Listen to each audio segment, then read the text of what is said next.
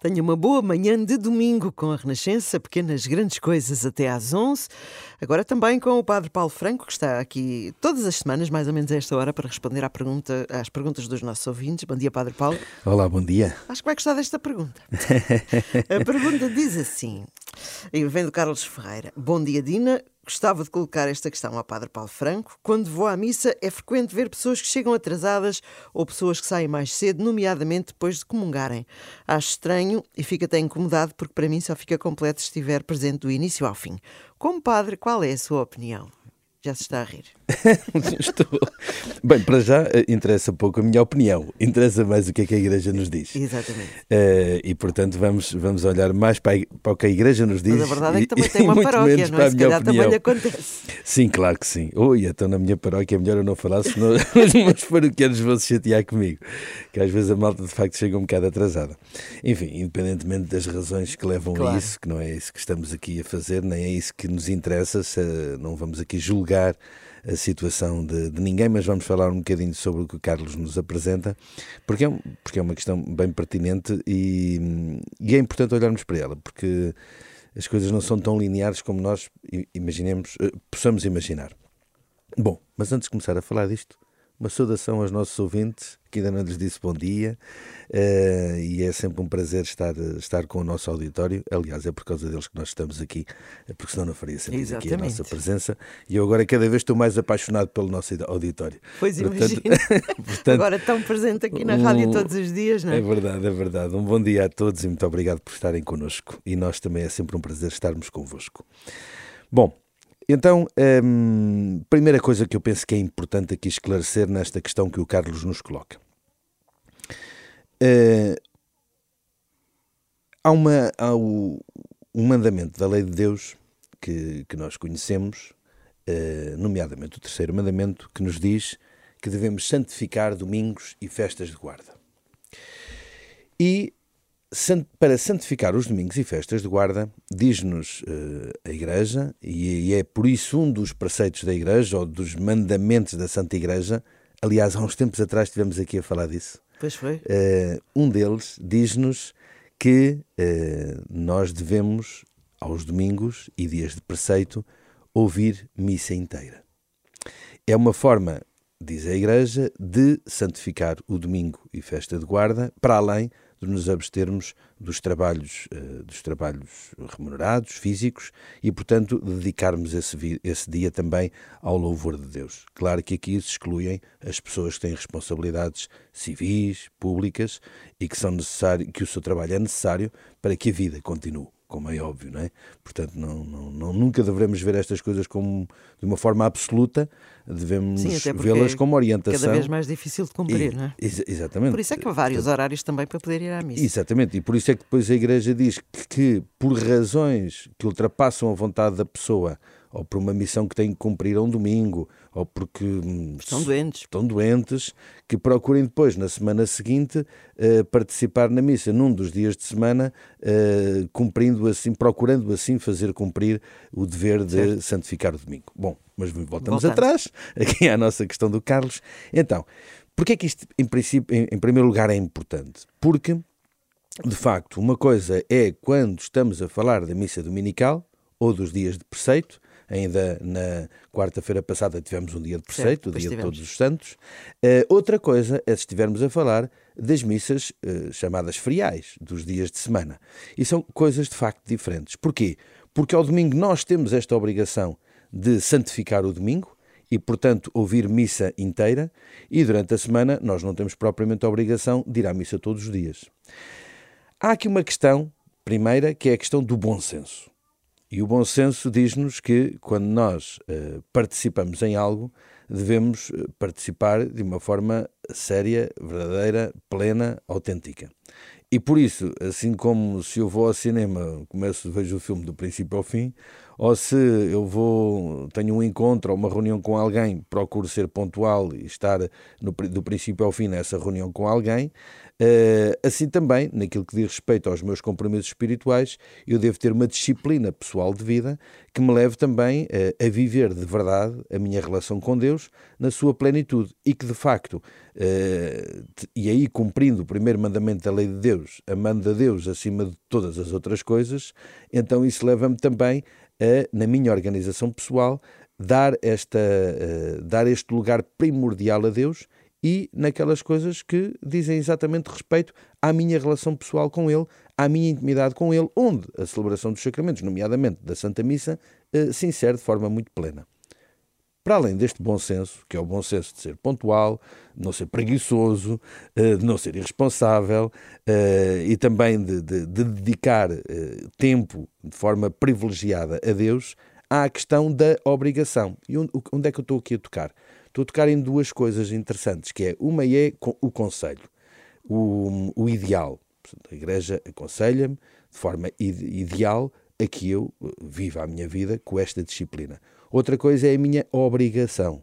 É, no fundo, a lei, enquanto cristão, que eu sou chamado a cumprir. Não apenas por uma questão legalista, mas porque a lei me ajuda a viver de verdade a minha condição cristã. A gente às vezes acha que o que basta na, na, na vida dos cristãos é, é, cumprir a lei do amor e o assunto está tudo resolvido. E às tantas relativiza-se o que é que é a lei do amor. Mas o amor dá muito trabalho. Dá, sim, amar dá muito e trabalho. E amar também exige disciplina e exige, enfim, é, cumprimento, cumprimento de, de deveres. Não é? E, portanto, subjacente à lei do amor também há leis associadas ao amor que eu sou chamado a cumprir. Ora, eu, para amar mais a Deus, também sou chamado a dedicar-lhe este tempo. E, portanto, há aqui também uma obrigação deste, de, de, deste ouvir missa inteira, que a Igreja nos chama a fazê-lo aos domingos e festas de preceito. E, portanto, a missa inteira compreende o quê? Desde o momento em que o sacerdote entra na, na celebração, que é acompanhado do cântico de entrada, até após a benção final do sacerdote, em que o sacerdote sai da, da, do, do, presbitério, eh, acompanhado também do cântico final. E, portanto, desde o momento da entrada até ao momento da saída, toda este, este, todos estes ritos são ou compreendem a celebração da missa. Às vezes as pessoas dizem, ah, mas o que interessa é a liturgia eucarística, ou seja, aquela parte da missa em que a Eucaristia acontece verdadeiramente, da consagração do corpo e sangue de Cristo. Não, essa é uma das partes da missa, mas a missa tem duas grandes liturgias: a liturgia da palavra, centrada nas leituras bíblicas, e a liturgia eucarística. E depois uns ritos que precedem e que procedem estas duas liturgias. Portanto, a missa é este todo. Este, é, é todo este acontecimento no qual eu sou chamado a participar na sua plenitude. E, portanto, nos domingos e festas de guarda, se eu não assumir missa inteira, não estou a cumprir o preceito. O preceito da Santa Igreja. Não há que enganar não há que enganar. Aliás, a Igreja até vai mais longe e diz: se porventura não foi possível a pessoa ouvir missa inteira, então deve procurar participar uma segunda vez no domingo e ouvir de facto a missa inteira. Ah, então e se eu eventualmente cheguei atrasado e só ouvi a liturgia eucarística? Agora, a segunda missa basta ir ouvir a liturgia da palavra? não.